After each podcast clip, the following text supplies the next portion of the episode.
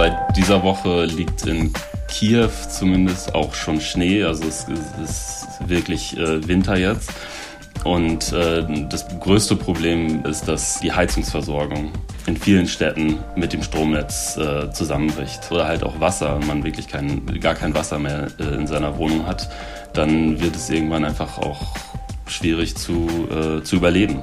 Die FIFA hat ja damals die WM an Katar vergeben in dem Wissen, dass dort keine Infrastruktur, keine sportliche Infrastruktur vorherrscht und in dem Wissen, dass äh, Katar diese ähm, angesichts der Bevölkerungszusammenstellung nur auf Kosten dieser Arbeitsmigrantinnen errichten kann. Das heißt, man kann, finde ich, zugespitzt schon sagen, dass die FIFA auch den Tod dieser Arbeitsmigrantinnen sehenden Auges in Kauf genommen hat. Lula hat zwar die Präsidentschaftswahl gewonnen, aber sein Wahlbündnis hat keine Mehrheit im Abgeordnetenhaus oder im Senat. Äh, das heißt, die politische Basis von Lula ist prekär. Gleichzeitig ist das Land extrem polarisiert und die Wirtschaftslage ist kritisch. Da sind sehr viele Trump-Republikaner in alle möglichen Ämter gewählt worden, auf allen Ebenen. Und die stellen eben ähm, insbesondere dann eine Gefahr für die Demokratie dar, wenn es um die Durchführung der Präsidentschaftswahl 2024 geht. Blätter Podcast. Von den Blättern für deutsche und internationale Politik.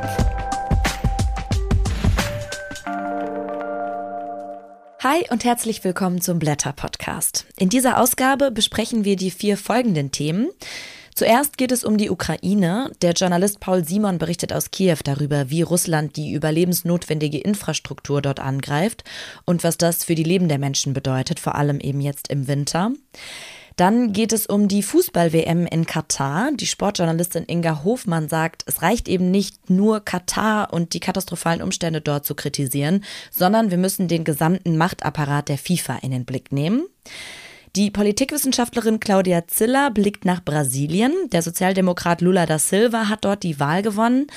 Und wir besprechen, weshalb er trotzdem nur wenige Möglichkeiten hat, die politischen Herausforderungen des Landes zu bewältigen. Und der Blätterredakteur Thomas Greven bilanziert die Zwischenwahlen in den USA und er erklärt, warum Donald Trump der große Verlierer dieser Wahlen ist. Und mit mir begrüßt euch hier der Blätterredakteur Steffen Vogel. Hallo Steffen. Hallo, grüß dich. Steffen, und du gibst uns wie immer hier zu Beginn nochmal eine Übersicht über das Heft, über die Dezemberausgabe. Welche Themen stecken da so drin? Ja, du hast es ja schon erwähnt, wir werden, der Ukraine-Krieg lässt uns natürlich nicht los. Wir hatten ja kürzlich den Vorfall, dass man für einige Stunden dachte, eine russische Rakete könne in Ostpolen eingeschlagen sein und dort zwei Menschen getötet haben, was sich ja dann glücklicherweise als falsch herausstellte. Und äh, danach kam heraus, dass in diesen bangen Stunden die US-Armee versucht hatte, die russische Militärführung zu erreichen, dort aber nicht durchgekommen war. Und ähm, damit war also eine der einfachsten Möglichkeiten zur De Deeskalation, nämlich die einfache Nachfrage, äh, gar nicht mehr vorhanden. Und äh, auf solche gefährlichen Situationen zielt der Text äh, von der Politikwissenschaftlerin Nicole Deitelhoff in unserem Heft ab, die nämlich ganz entschieden dafür plädiert, dass gerade Feinde regelmäßig im Gespräch bleiben müssen. Äh, Deitelhoff räumt damit einem ganz grundlegenden Missverständnis äh, auf, wonach nämlich Gespräche erst dann stattfinden könnten, wenn beide Seiten sich vertrauen. Und Deitelhoff sagt, nein, äh, Gespräche dienen erstmal überhaupt nur dazu, Vertrauen aufzubauen und äh, im ersten Schritt überhaupt eine Eskalation, wie sie sich äh, anhand dieses Vorfalls in Polen hätte ereignen können, äh, abzuwenden. Dann haben wir zum Thema einen äh, zweiten Text des ukrainischen Schriftstellers und Punkmusikers Sehi Shadan. Ähm, er ist kürzlich in Frankfurt mit dem Friedenspreis des deutschen Buchhandels äh, ausgezeichnet worden und wir dokumentieren seine Friedenspreisrede, wo er in einer mit großer Sprachgewaltigkeit äh, sich fragt, was der Krieg und was die Erlebnisse des Krieges mit der Sprache machen, wie, wie, es noch möglich sein kann, das, was man dort an der Front erlebt hat, wo er als Freiwilliger arbeitet, überhaupt adäquat in, in Worte zu besetzen und wo die Worte einfach äh, fehlen, um das äh, zu beschreiben, was die Menschen täglich erleben.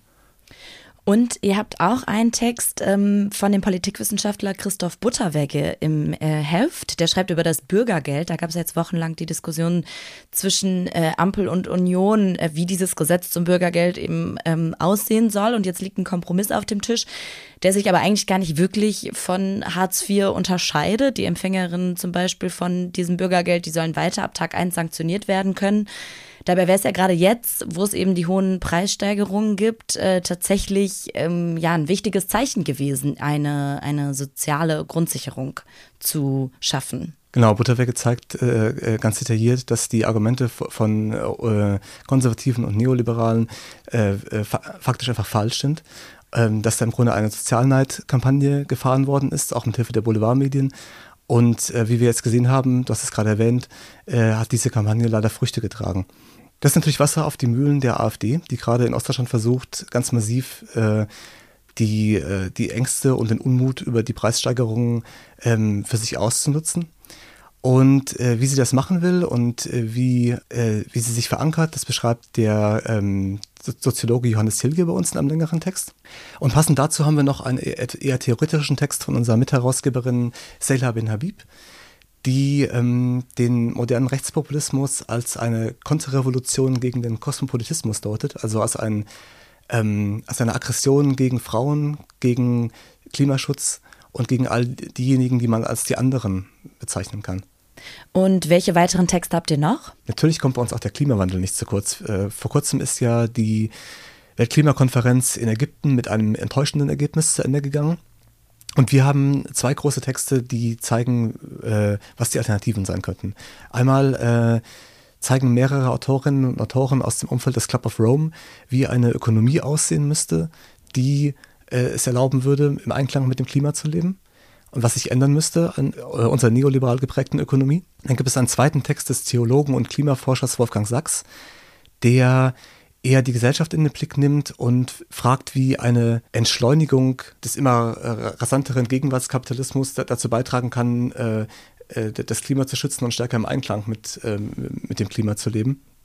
Und was es bedeutet, gleichzeitig auf eine klimapolitische Notlage reagieren zu müssen, während, während das Land politisch gespalten ist. Das zeigt Felix Heidenreich am Beispiel Frankreichs. Und die Journalistin äh, Heike Holdinghausen schließlich macht einen Ausblick auf die große Artenschutzkonferenz in Montreal, die im Dezember stattfinden wird. Das sind ein paar der sehr, sehr spannenden Texte in der Dezemberausgabe. Danke dir für die Vorstellung, Steffen. Sehr gerne.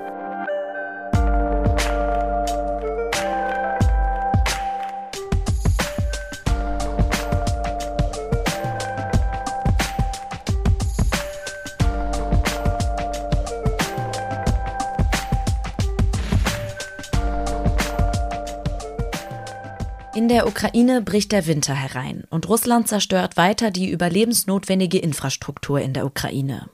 Damit soll das Stromnetz im ganzen Land zum Zusammenbruch gebracht werden. Der ukrainische Präsident Volodymyr Zelensky hat davon gesprochen, dass das der härteste Winter in der ukrainischen Geschichte wird. Millionen Menschen werden ohne Strom und ohne Wärme sein. Der Journalist Paul Simon berichtet in den Blättern darüber, wie Russland durch Drohnen- und Raketenangriffe immer weiter die Zivilgesellschaft ins Visier nimmt. Er ist gerade aus Kiew zurückgekommen und ich erreiche ihn jetzt im Hotel in Warschau. Hallo Paul. Hallo, schönen Abend. Paul, du warst bis heute in Kiew. Wie ist dein Eindruck von dort? Wie ist die Situation? Also als ich vor drei Wochen nach Kiew gekommen bin, äh, war der erste Eindruck, dass es eigentlich erstaunlich äh, normal war, das Leben, obwohl schon damals äh, sehr oft Strom an- und abgeschaltet wurde und äh, oft nur einen halben Tag oder so etwas äh, Strom äh, da war. Aber seit dem Raketenangriff jetzt am Mittwoch, als über 70 Raketen sollen äh, auf das gesamte ukrainische Gebiet abgeschossen worden sein, war es wirklich eine sehr, sehr schwierige Situation, weil ähm, nach diesem Angriff ähm, am 23. November, also vor zwei Tagen, äh, ist das Stromnetz im ganzen Land äh, schlimmer zusammengebrochen, als es äh, bisher äh, bei den vorherigen Angriffen der Fall gewesen ist. Also so, dass äh, was man vorher mal gemacht hat, dass man Strom umgeleitet hat von, äh, von einigen Landesteilen, einfach nicht mehr, nicht mehr möglich war und dadurch wirklich ganz große Teile der gesamten Ukraine völlig ohne Strom waren. Und so war es auch in Kiew. Da war selbst am Tag danach ähm, hatte knapp ein Drittel der, der Stadt überhaupt Strom und äh, damit einherging dann eben auch, dass in sehr, sehr großen Teilen der Stadt äh, Wasser zum Beispiel ausfällt oder äh, Telefonnetz oder Internet oder eben auch die Heizung. Also das, äh, weil die Pumpen eben Strom brauchen, äh, Leute kein Wasser mehr in ihren Wohnungen haben, äh, auch keine Nachrichten mehr kriegen konnten, weil sie halt äh, keinen Internetempfang mehr hatten und äh, ja, sozusagen in ihren Wohnungen saßen, draußen die Explosionen gehört haben, dann waren sie irgendwann vorbei, aber es hat äh, bis, bis jetzt ist, äh, ist, der, ist der Strom immer noch nicht äh, richtig wiederhergestellt. Und ähm, äh, langsam, langsam stabilisiert sich die Situation zwar wieder, aber der Angriff hat auf jeden Fall gezeigt, wie sehr, ja, wie fragil das Energiesystem insgesamt ist seit diesen Angriffen, die ja jetzt schon anderthalb Monate gehen. Also am 10. Oktober war die erste große Raketenwelle, wo sehr systematisch äh, Energieinfrastruktur und das Stromnetz vor allem beschossen wurden. Und man versucht natürlich immer, die Schäden zu beheben, den, das Netz wieder in Stand zu setzen, aber äh, langsam erreicht es wirklich äh, Grenzen und das hat der Angriff am, am Mittwoch gezeigt. Das ähm, Stromnetz wird jetzt langsam wiederhergestellt, aber solche Ausfälle in dem Ausmaß können eben wieder passieren. Was siehst du da auch gerade bei diesen niedrigen Temperaturen bevorstehen? Ja, das stimmt. Und wenn, wenn es wiederhergestellt wird, dann heißt das oft äh, derzeit auch in Kiew zum Beispiel, dass, äh, dass es Strom zum Beispiel für drei Stunden am Tag gibt. Also wirklich nur eine Notversorgung. Und äh, wie gesagt, weite Teile haben immer noch gar, kein, äh, gar keinen Strom.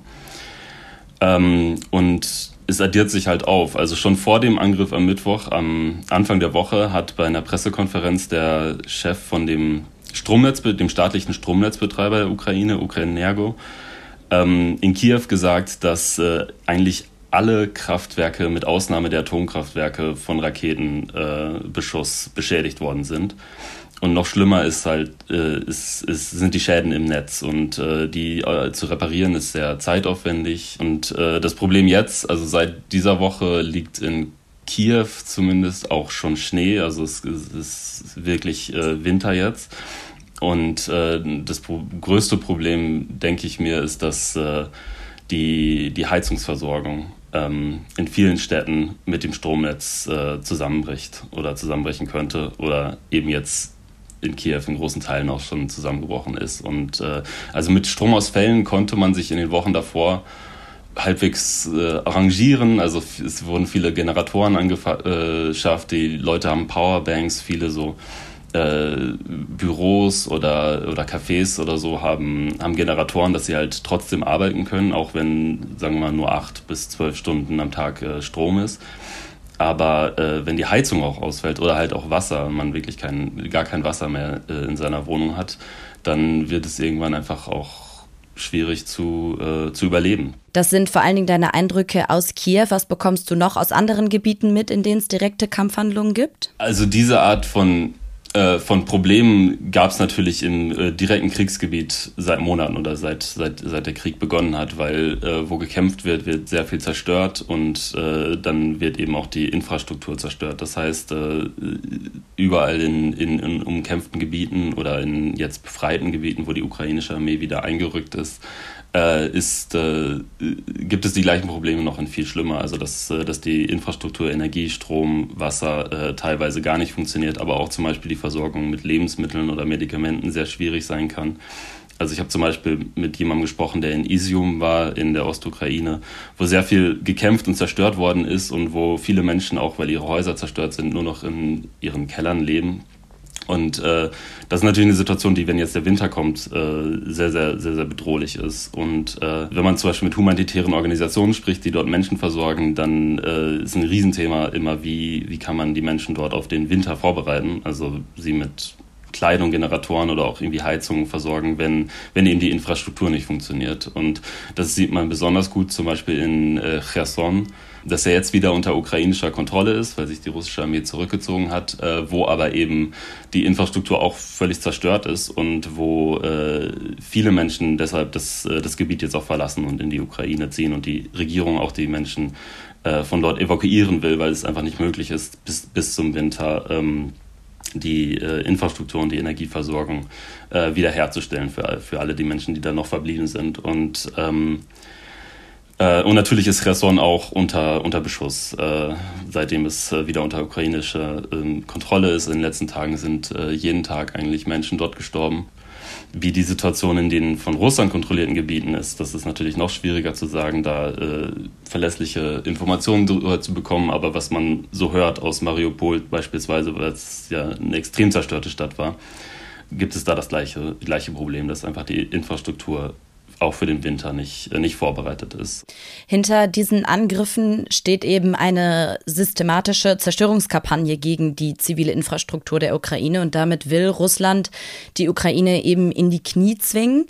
Geht denn dieser Plan auf oder äh, haben die Ukrainerinnen und Ukrainer noch Durchhaltevermögen? Was ist da dein Eindruck? Das ist tatsächlich die, die, die Absicht von Russland, denn Russland hatte jetzt zuletzt äh, militärische Rückschläge oder Niederlagen und ist äh, nicht in der Lage, äh, wirklich militärisch diesen Krieg jetzt im Moment zu gewinnen. Äh, also es geht wirklich darum, die Bevölkerung unter Druck zu setzen und damit auch äh, die Regierung. Ob das jetzt funktionieren wird, das äh, finde ich schwer zu sagen. Also einerseits ähm, gibt es von offizieller Seite, von Regierungsseite, ukrainischer Seite sehr äh, entschlossene Botschaften, die, äh, die sagen, wir werden nicht diesem Terror nachgeben, wir werden uns äh, nicht ergeben, das sind äh, Kriegsverbrechen und äh, wir lassen uns davon nicht einschüchtern. Und aus der Entfernung wäre ich da eher ein bisschen skeptisch gewesen, weil ähm, letzten Endes spricht ja eine Regierung darüber, was für Opfer die Bevölkerung bringen muss, äh, was ihr ihnen auch abverlangt. Mm, aber wenn man in der Ukraine ist, dann hat man wirklich den Eindruck, dass dieser Konsens tatsächlich doch sehr stark ist, den Krieg äh, fortzuführen. Ähm, einfach weil, weil die meisten Menschen keine, keine Alternative sehen. Also, dass sie nicht wissen, wie, wie äh, eine Alternative aussehen könnte, wie man sich denn irgendwie mit, mit diesem russischen Angriff äh, arrangieren könnte, außer, außer sich halt dagegen, dagegen zu verteidigen.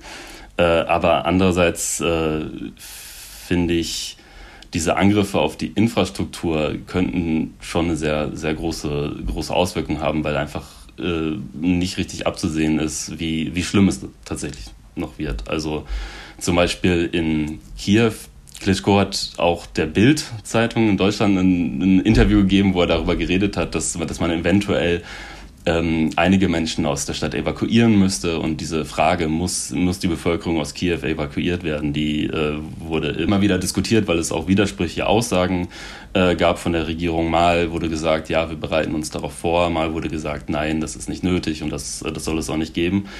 Und äh, die, die Antwort ist halt eben auch, dass es, dass es halt irgendwie auch fast unmöglich ist, weil wohin soll man über drei Millionen Menschen evakuieren, wenn es im Rest des Landes äh, ja ähnlich oder genauso aussieht.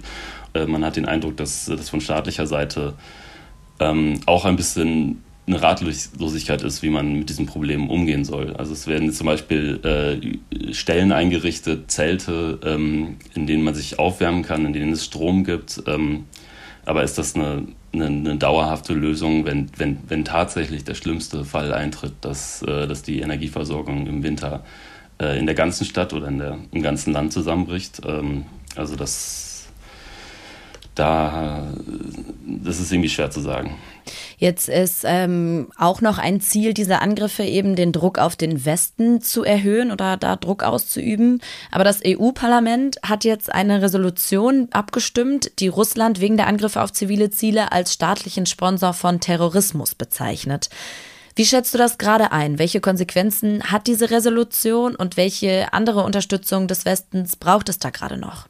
Ja, das mit der Abstimmung im Parlament war auch ein bisschen ironisch, weil das genau zeitgleich stattfand mit, äh, mit der letzten großen Angriffswelle jetzt am, äh, am Mittwoch, wo ähm, wir tatsächlich sogar überlegt haben, ob es nicht vielleicht äh, Absicht war, das genau zu dem Zeitpunkt gemacht hab, äh, zu machen, so wie der Angriff davor ja auch erfolgt ist, als äh, Zelensky ähm, beim G20-Gipfel gesprochen hat. Ähm, ob das jetzt Zufall oder absichtlich äh, ist, wer weiß also so eine Resolution an sich ist ja eigentlich eher ein Statement. Das ist ja das, äh, das Bittere eigentlich. Es, sind, äh, es ist ja sowieso offensichtlich in Kriegsverbrechen äh, so, die zivile Infrastruktur zu zerstören. Ähm, allerdings hat so etwas Russland beispielsweise auch in Syrien ja auch über viele Jahre gemacht, sogar noch viel schlimmerem Ausmaß. Ähm, und äh, wurde dafür auch nicht belangt. Äh, also die Frage ist eher, wie, äh, wie jetzt äh, die westlichen Staaten so darauf reagieren. Und es scheint ja so, dass, äh, dass, dass, dass viel jetzt Hilfe zugesagt wird, also zum Beispiel ähm, Unterstützung bei der Reparatur des Netzes, äh, humanitäre Lieferungen, Generatoren und so weiter und eben auch ähm, Luftabwehrsysteme, was, äh, was wirklich sehr wichtig ist, weil äh, eine große Frage bei diesen Angriffen ist ja immer, wie viele Raketen hat Russland äh, noch übrig? Äh, wird es in der Lage sein, noch viele solche Angriffe zu machen?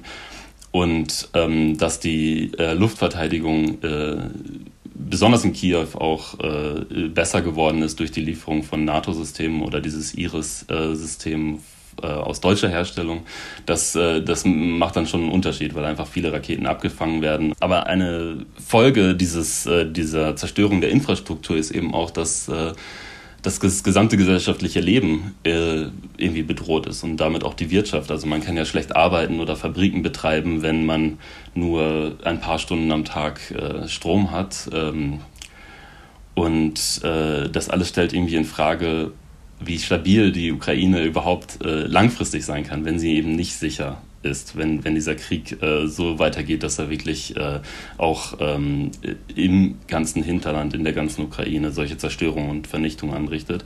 Und dann könnte ich mir schon vorstellen, dass im Westen ähm, äh, langfristig äh, die Stimmen lauter werden, die, äh, die irgendeine Art von äh, Zugeständnisse an Russland äh, fordern, um, um eben äh, diesen Krieg auf irgendeine Weise auch immer zu beenden. Einfach weil ähm, die finanziellen Kosten ja auch zunehmen. Also der, die westlichen Staaten zahlen sehr, sehr, sehr viel Geld jetzt schon zur Stützung des ukrainischen Budgets und äh, wenn, äh, wenn jetzt die Energieversorgung und damit auch die Wirtschaft weiter äh, zusammenbricht, dann, dann wird es ja umso, umso notwendiger. Und ähm, von offiziellen Stellen, also die ukrainische Regierung, Regierungsvertreter, sagen das auch so, dass, dass diese Angriffe zeigen eigentlich eher, dass es notwendig ist, den Kampf äh, weiterzuführen, umso entschlossener. Ähm, weil, äh, und das ist eben auch etwas, was, was viele ukrainische Bürger dann wohl so auch so sehen werden, die vielleicht eventuell bisher nicht direkt vom Krieg betroffen waren. Aber jetzt trifft es eben alle. Also das ist ja wirklich ein Angriff auf das, äh, das gesellschaftliche Leben des ganzen Landes und äh, stellt dessen Zukunft irgendwie in Frage. Und ähm, ja, wie soll man sich damit arrangieren? Paul Simon war das mit einem Bericht aus der Ukraine. Vielen Dank. Danke sehr auch. Schönen Abend.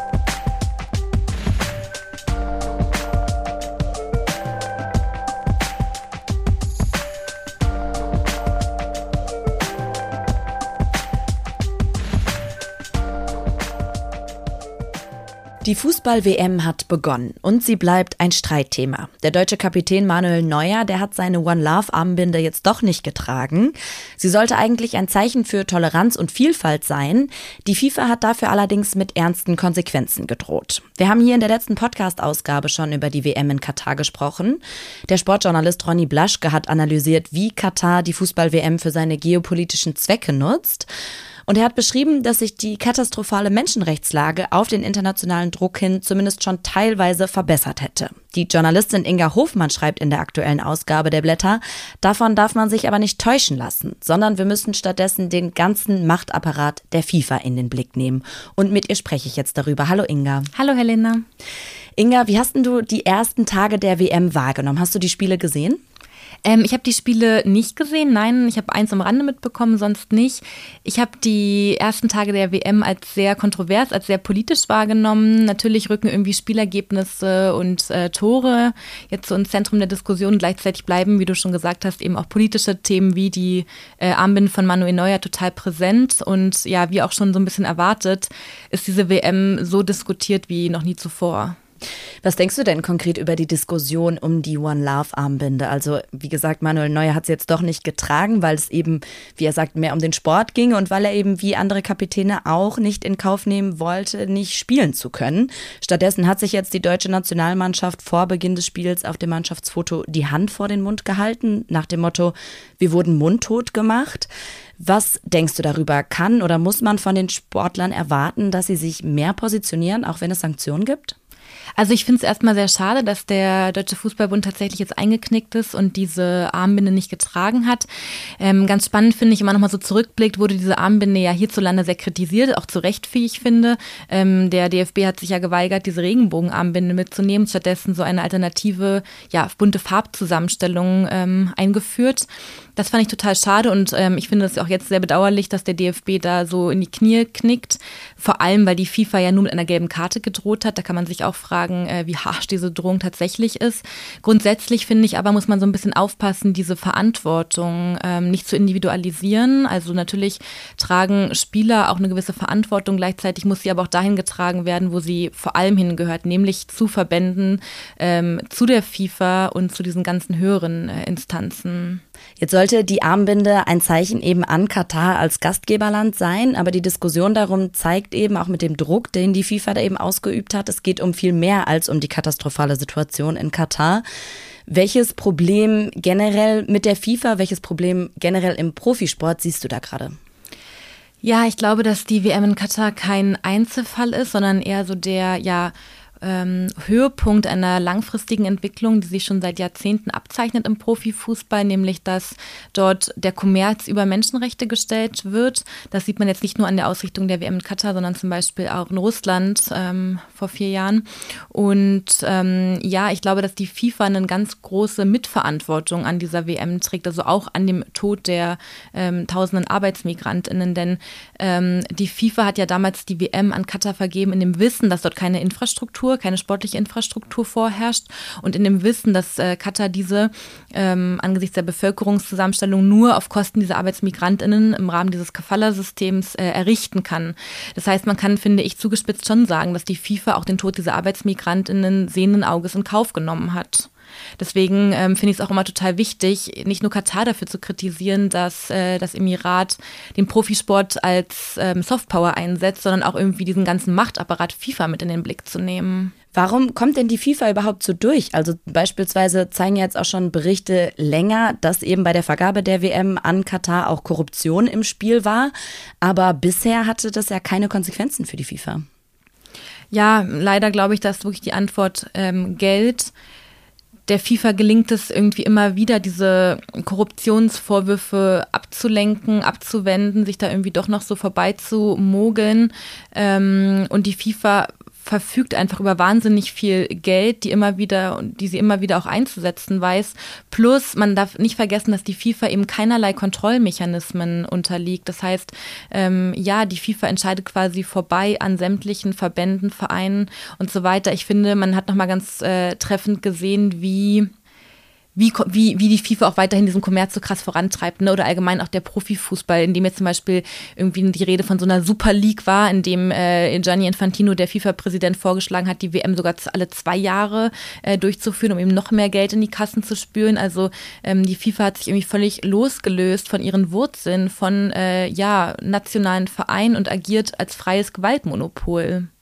Amnesty International hat auch Katar und ähm, die FIFA dazu aufgefordert, einen Entschädigungsfonds zu, einzurichten von 40 Millionen US-Dollar. Das ist ungefähr die Höhe der Preisgelder, die die FIFA bei der WM an die Verbände bezahlt. Haben solche Forderungen äh, Wirkung, glaubst du, oder wird es dazu kommen, dass diese Forderungen bezahlt werden?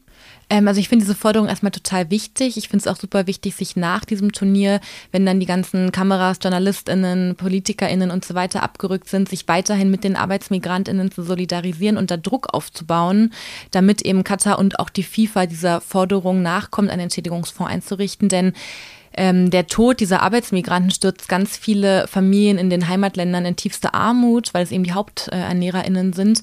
Umso wichtiger wäre es eben da, dass FIFA und äh, Katar endlich einen Fonds einrichten.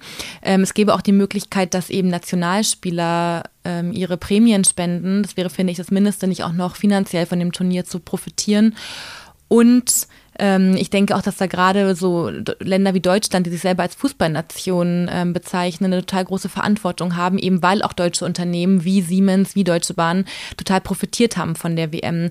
Das heißt, ähm, da steht auch auf jeden Fall die Bundesregierung in der Verantwortung, weiterhin Druck auszuüben, damit eben die Familien in den Herkunftsländern doch noch entschädigt werden.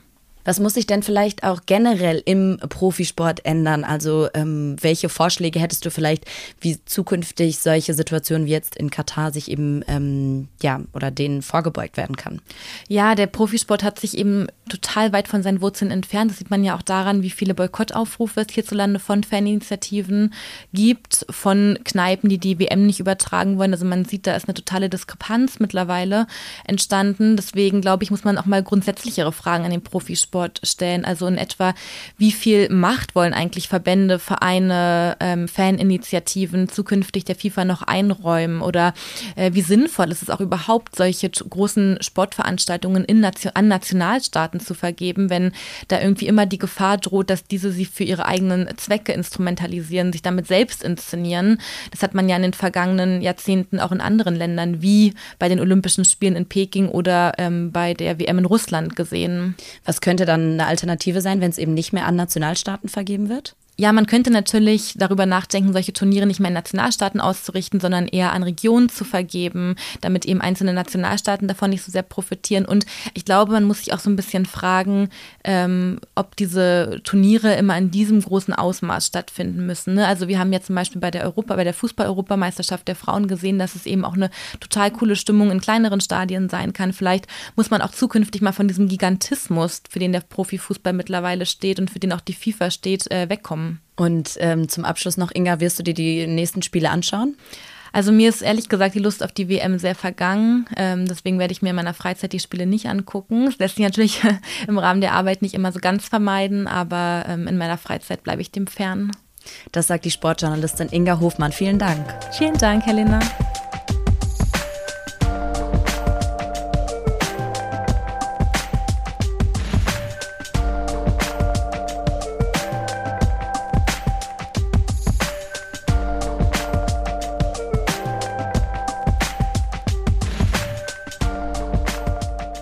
Bolsonaro ist als Präsident in Brasilien abgewählt. Er hat zwar versucht, das Wahlergebnis anzufechten, ist damit aber gescheitert.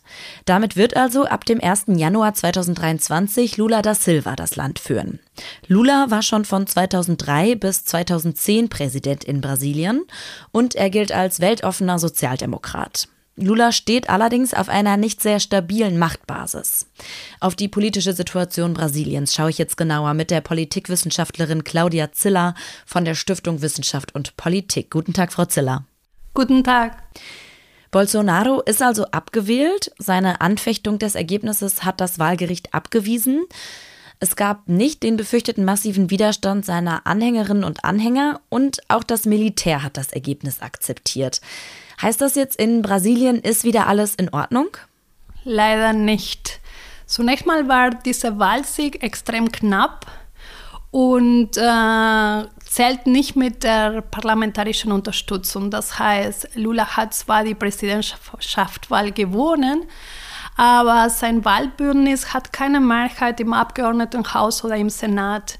Hinzu kommt äh, auch, dass ähm, unter den Gouverneuren und äh, die jetzt auch gewählt wurden, die Opposition die meisten stellt.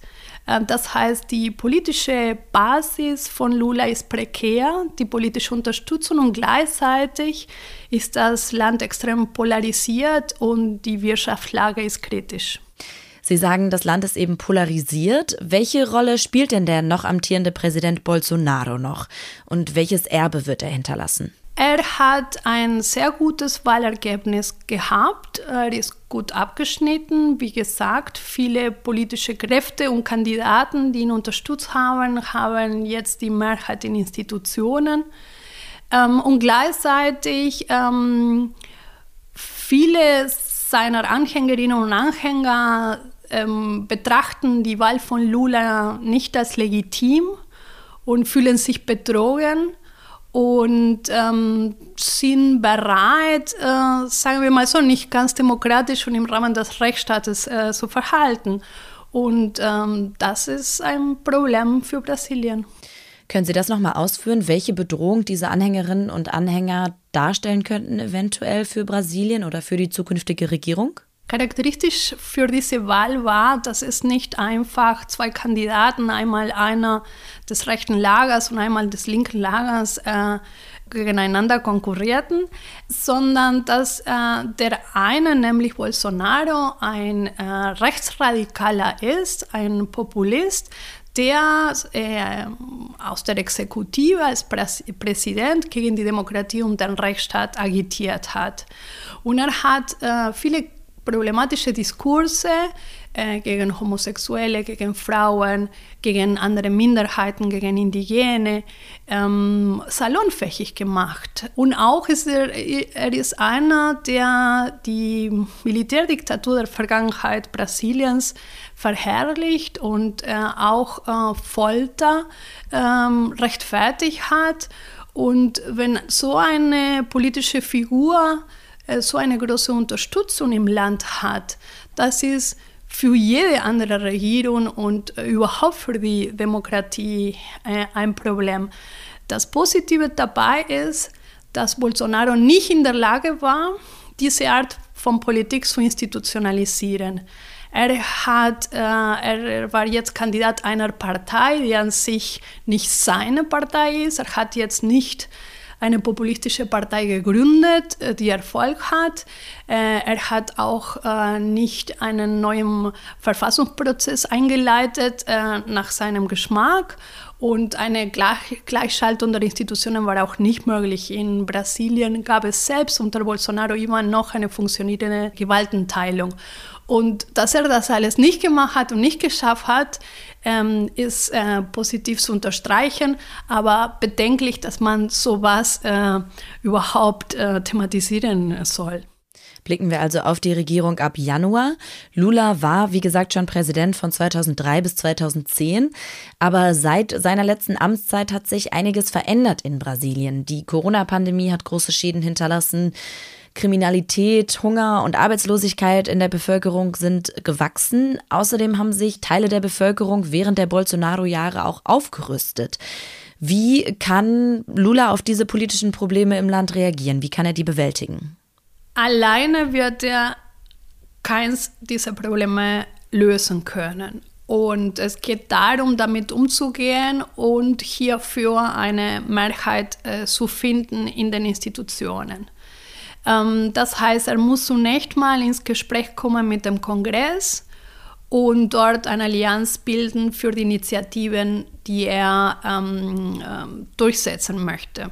Er wird viel schwieriger haben an, als während seiner früheren Amtszeiten.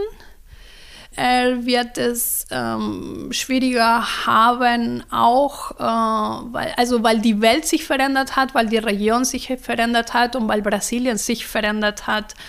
Und deswegen braucht man unter veränderten Bedingungen neue Konzepte und neue Ideen. Äh, von Lula habe ich sie noch nicht gehört, aber das heißt nicht, dass sie vielleicht ähm, nicht kommen könnten, äh, wenn er die richtigen Menschen äh, in die Regierung holt. Vor allem in Bezug auf den Klimaschutz weckt Lula gerade international Hoffnungen, spezifisch in Sachen Amazonas. Denn Bolsonaro hatte eben vor allem eine sehr zerstörerische Umweltpolitik an den Tag gelegt.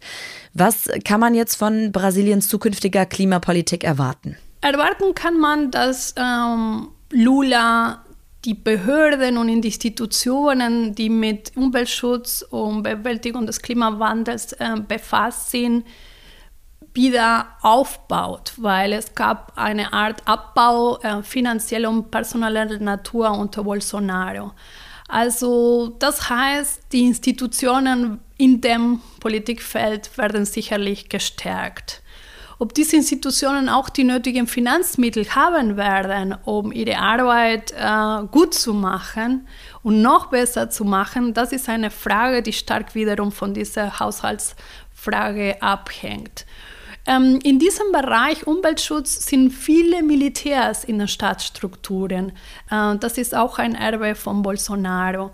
Und ähm, die Frage wird in, hier sein, inwiefern diese Leute sich so leicht auswechseln lassen durch Fachpersonen ähm, ähm der zivilen Bürgerschaft. Ähm, und die andere Sache ist, dass für Lula schon immer Entwicklung und Wirtschaftswachstum wichtiger war als Umwelt. Ähm, man kann es verstehen in einem Entwicklungsland mit großer Armut und sozialer Ungleichheit. Äh, das heißt, mh, auch wenn Lula sich in, in seinen alten Präsidentschaften äh, sich um Umweltschutz gekümmert hat, ähm, nicht ohne andere Prioritäten zu vernachlässigen. Und deswegen ist es die Herausforderung jetzt, äh, Wirtschaftswachstum, Entwicklung mit Umweltschutz ähm, oder mit einem nachhaltigen Umgang mit Ressourcen äh, zu erzielen. Und hierfür braucht man neue Konzepte. Ähm, ich glaube nicht, dass Lula selbst sie hat, aber die Frage ist, ob er ähm, sich äh, Leute in ein Team holt, äh, die diese neuen Ideen und innovative Initiativen entwickeln. Auch außenpolitisch sind äh, große Hoffnungen mit Lula verbunden, weil er auch schon ähm, während seiner früheren Amtszeiten in Konflikten vermittelt hat, zum Beispiel beim Atomstreit mit dem Iran. Das heißt, was wird für seine neue zukünftige Amtszeit jetzt außenpolitisch von ihm erwartet? so wie ich das vernehmen kann, in Deutschland, in Europa, in der Presse, aber auch in Lateinamerika sind die Hoffnungen riesig und er verspricht auch viel. Ich wäre persönlich da etwas skeptischer, ähm, weil ähm, die aktivistische, äh, sehr dynamische, voller Initiative und Außenpolitik, die er betrieben hat, hatte zwei Voraussetzungen. Und die eine war eine politische Stabilität, große Mehrheiten im Parlament und die andere war eine finanziell komfortable Lage aufgrund des äh, Rohstoffbooms dieser Zeit. Beide Faktoren sind im Moment nicht mehr vorhanden. Das heißt, was diese sehr aktive, selbstbewusste Außenpolitik ermöglicht hat, fällt. Und deswegen denke ich, bei allen Hoffnungen, die hier gehackt werden und bei allen Versprechungen, die er macht, ähm, erwarte ich, dass seine tatsächliche Außenpolitik ähm, ein bisschen diesseits bewegt und nicht so ähm, ambitioniert sein wird. Die Politikwissenschaftlerin Claudia Ziller hat mit uns nach Brasilien geblickt. Vielen Dank. Vielen Dank von meiner Seite.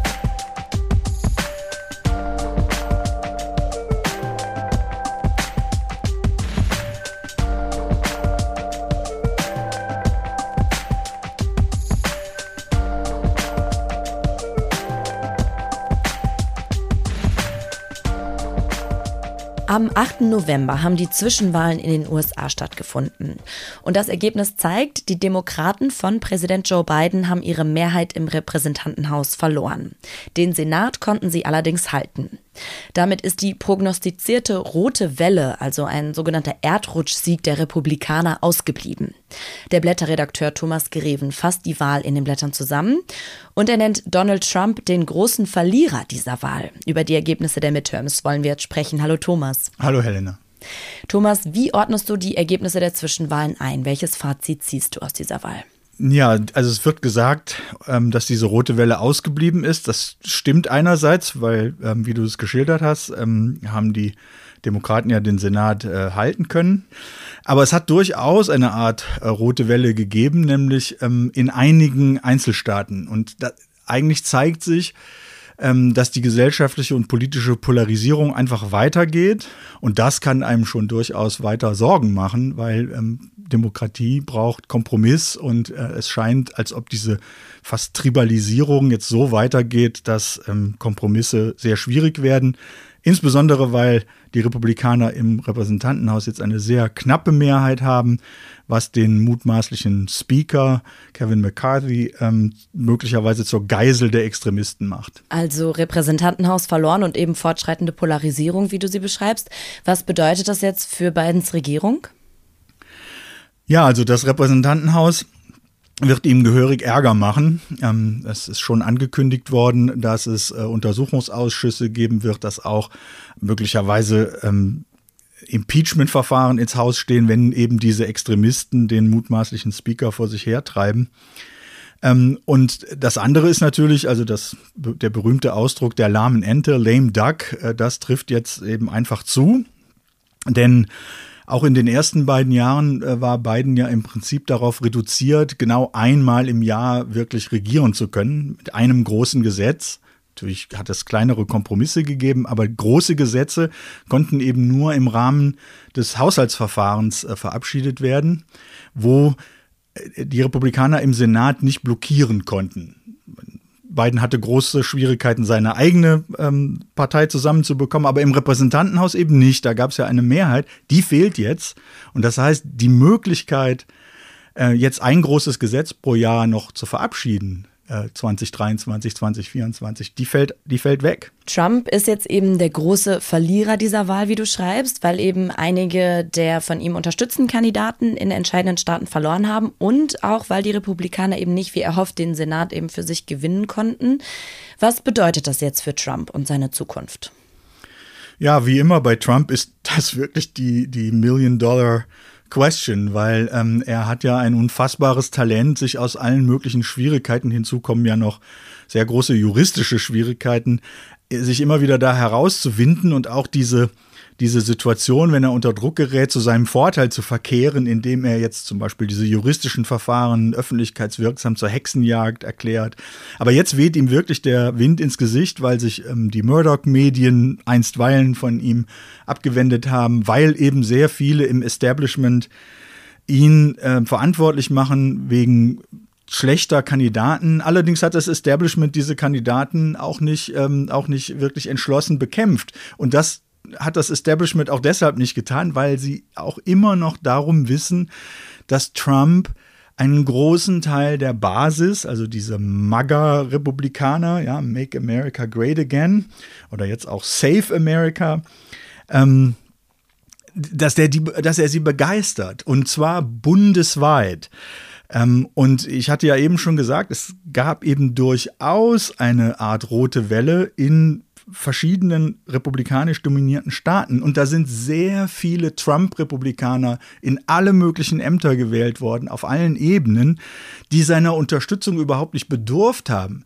Also die muss man ja auch sehen. Und die stellen eben ähm, insbesondere dann eine Gefahr für die Demokratie dar, wenn sie an entscheidenden Stellen sitzen, wenn es um die Durchführung der Präsidentschaftswahl 2024 geht. Und wer ihm jetzt besonders gefährlich werden könnte, eben im Hinblick auf die Präsidentschaftswahl 2024, ist ähm, sein Parteikollege Ron DeSantis. Ähm, er gilt als aussichtsreicher Präsidentschaftskandidat ähm, und damit auch irgendwie als großer Gewinner dieser Kongresswahlen jetzt. Wer ist denn DeSantis und wofür steht er?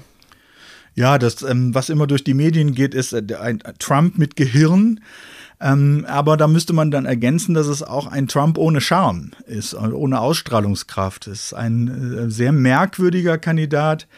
Ähm, möglicher Kandidat für die Präsidentschaftswahl. Er hat sich ja noch nicht erklärt und ähm, es sp spricht viel dafür, dass er das auch erstmal abwartet. Ähm, er ist 44, der kann auf jeden Fall noch warten. Es wäre für die Demokratie möglicherweise keine schlechte Nachricht, wenn er tatsächlich antreten würde, weil dann käme es zu einer Schlammschlacht und die beiden großen Kandidaten DeSantis und Trump würden sich möglicherweise gegenseitig so fertig machen und beschädigen und das würde sehr viel Geld kosten, dass dann ein Demokrat oder eine Demokratin bessere Chancen hat.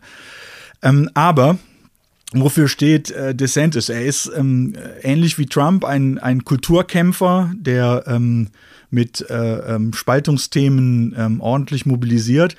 Und seine Formel, die jetzt in, in Florida ist, ja Gouverneur von Florida jetzt wiedergewählt, die beeindruckt jetzt äh, die, die, die Beobachter, weil er von einem sehr knappen Wahlsieg kommend vor Jahren jetzt fast ich glaube, 19 Prozent Vorsprung eingefahren hat und eben auch sehr viele Latinoamerikaner angesprochen hat. Ähm, eben auch über diese konservativen Kulturthemen. Die Frage ist, ob das verallgemeinerbar ist sowohl was ihn anbelangt als Person und andererseits auch was die Attraktivität der Republikaner für Latinoamerikaner und andere Minderheitenwähler äh, ausmacht. Denn man muss ja sagen, die Republikanische Partei ist sehr, sehr bemüht, diesen Wähler in allen möglichen Situationen vom Wählen abzuhalten, also sich am Wählen zu hindern. Und natürlich kommt hinzu, dass es ein, dass es ein Kern nativistischer, immigrationsfeindlicher Politik gibt äh, bei den MAGA-Republikanern. Also das passt auch nicht hundertprozentig zusammen. Deshalb, ähm, wir warten mal ab, ob er sich tatsächlich erklärt und dann wird es äh, möglicherweise sehr interessant werden. Und auf Seite der Demokraten ähm, ist es auch noch nicht so ganz klar, ob Joe Biden 2024 tatsächlich erneut kandidieren wird. Er ist jetzt 80 Jahre alt geworden. Gibt es denn andere aussichtsreiche Kandidaten bei den Demokraten? Also bei Biden ist es so, dass ähm, er will sich demnächst erklären. Und ich glaube, er schaut vor allen Dingen darauf, ob es nochmal tatsächlich im Wesentlichen um Trump geht, weil er sozusagen von sich selber jetzt sagt, ich bin derjenige, der gegen Trump gewonnen hat. Das heißt, äh, wenn es Trump noch weiter ein Faktor ist, dann trete ich auch wieder an. Aber der, die interessanteste Figur, die jetzt bei der, bei der Wahl äh, beobachtet wurde, ist tatsächlich John Fetterman in Pennsylvania. Äh, Fetterman, und das macht ihn so interessant, hat gegen den Rat der Consultants, ähm, der, der Berater, ähm, versucht tatsächlich überall in Pennsylvania Stimmen zu sammeln und hat die, die ländlichen Gebiete, die für die Demokraten schwierig sind, überhaupt nicht aufgegeben, sondern gesagt, ich kämpfe um jede Stimme überall. Und als Typ hat er auch so einen, einen besonderen Appeal. Ja, es ist ein Riese, ähm, hat so einen unfassbar ähm, lässigen Kleidungsstil und hat mit so einen, kommt mit so einer Attraktivität für Menschen ohne College-Abschluss, was man in den USA als Kürzel benutzt für die Arbeiterklasse, ja, Working Class. Das ist aber auch eine Formel, die sich so ohne weiteres nicht ähm, ähm, bundesweit verallgemeinern lässt. Das heißt also, auf der, auch auf der demokratischen Seite ähm, ist es ähm, unklar, wie das Feld sich am Ende aufstellen wird. Das sagt der Blätterredakteur Thomas Greven. Vielen Dank. Sehr gerne. Das war die Dezember-Ausgabe des Blätter-Podcast und eine Printausgabe der Blätter und damit auch ein Podcast kommen noch in diesem Jahr. Und ihr könnt die Blätter auch als Weihnachtsgeschenk verschenken, entweder an euch selbst oder an jemand anderen. Steffen, kannst du uns erzählen, was man für dieses Weihnachtsabo ähm, bekommt? Ja, sehr gerne. Für 89 Euro bekommt ihr zum einen ein Print- und Digital-Abo für ein ganzes Jahr. Dazu das äh, ganz neue Blätterarchiv. Ähm, da findet ihr alle Beiträge seit 1956 bis einschließlich des äh, aktuellen Jahrgangs. Das sind sage und schreibe 13.000 Kommentare, Analysen und Dokumente. Wow. Also viel Lesestoff für die lange Weihnachtsferien. das stimmt. Und äh, falls euch das noch nicht reicht an Lektüre, gibt es als äh, drittes dazu noch ähm, wahlweise unseren neuen Blätterreader, der einige der besten Texte zum Ukraine-Krieg versammelt, die wir dieses Jahr hatten, unter anderem mit Etienne Balibar, ähm, Adam Tooze, Naomi Klein, Sergei Lebedev, ähm, Tatjana Schoschenko oder alternativ einen von mehreren Romanen, die ihr auf unserer Homepage auswählen könnt. Das klingt nach einem sehr tollen Angebot. Danke dir, Steffen. Und ähm, alle Infos dazu findet ihr zum Beispiel auf der Blätterseite blätter.de oder hier in den Shownotes zu diesem Podcast. Und damit verabschieden wir uns jetzt hier. Macht's gut. Bis dann. Bis dann. Ciao.